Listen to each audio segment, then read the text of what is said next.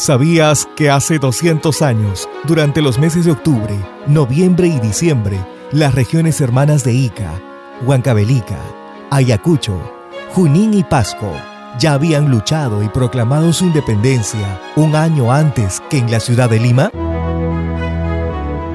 Recordemos con orgullo que luego del histórico desembarco de San Martín, en Paracas, se realizaron grandes operaciones militares y se produjeron las primeras victorias de las fuerzas patriotas en Chincha, en Palpa, en Changuillo, en Nazca y en Acarí.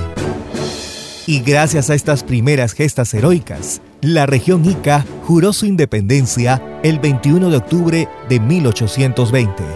Y enseguida, desde la Plaza de Armas de Ica, el general Álvarez de Arenales, enviado por el Libertador, inició la campaña de la Sierra venciendo a los españoles y proclamando la independencia de los pueblos hermanos de la Sierra del Perú.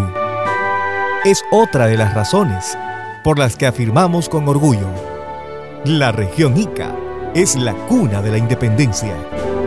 Y repetiremos por siempre la hermosa frase, en Ica nació la patria.